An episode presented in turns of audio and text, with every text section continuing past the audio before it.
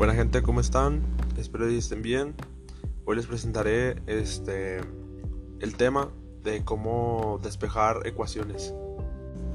Tenemos que tener algo en cuenta. ¿Qué es una ecuación? Son números, letras y signos de las operaciones.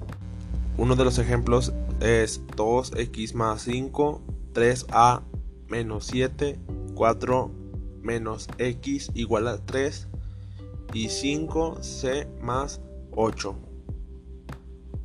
¿A qué se refiere con despejar? Despejar es, es para despejar la x, o sea, tenemos que sacar solamente la x. Y después de ahí es para saber cuánto vale la x. Vamos a poner un ejemplo, x más 10 igual a 15.